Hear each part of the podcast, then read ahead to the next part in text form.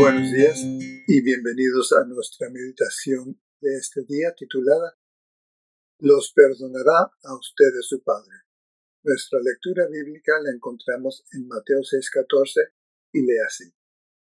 Si perdonan otros sus ofensas, también los perdonará a ustedes su Padre Celestial.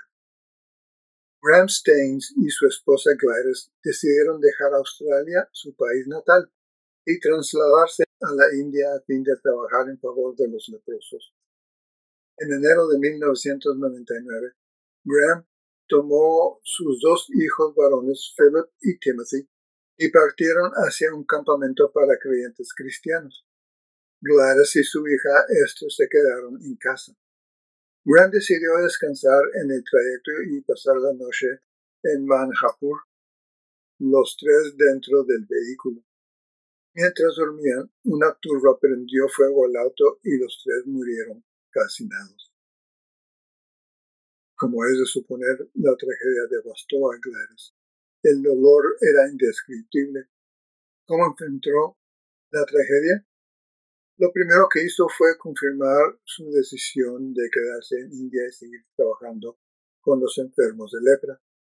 Y lo segundo es todavía más asombroso. Según el reporte publicado en el diario The New York Times, la señora Staines declaró, a quienes hicieron esto, los perdonamos.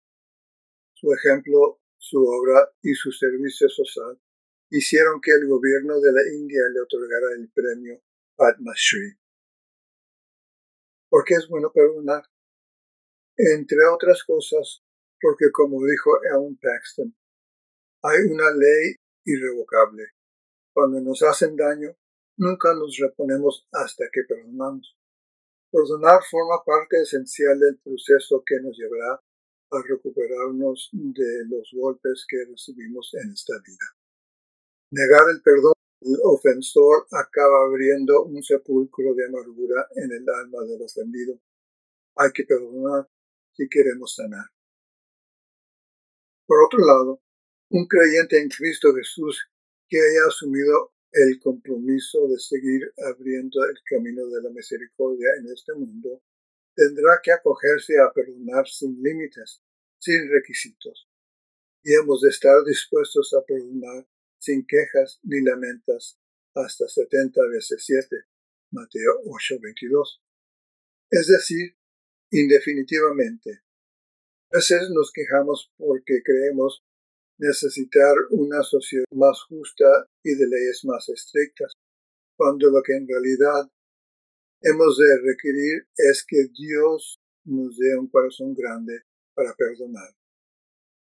Lo natural en nosotros es resistirnos, caer en la tentación de perdonar a los que nos han hecho mal. Por eso nos vendría bien imitar el ejemplo de la señora Stein y perdonar Perdonar siempre. Esta promesa es para todos. Si perdonan a otros sus ofensas, también los perdonará a ustedes su Padre Celestial. Mateo 6:14. ¿Puedes imaginar cómo sería tu vida sin el perdón divino? Señor, bendiga.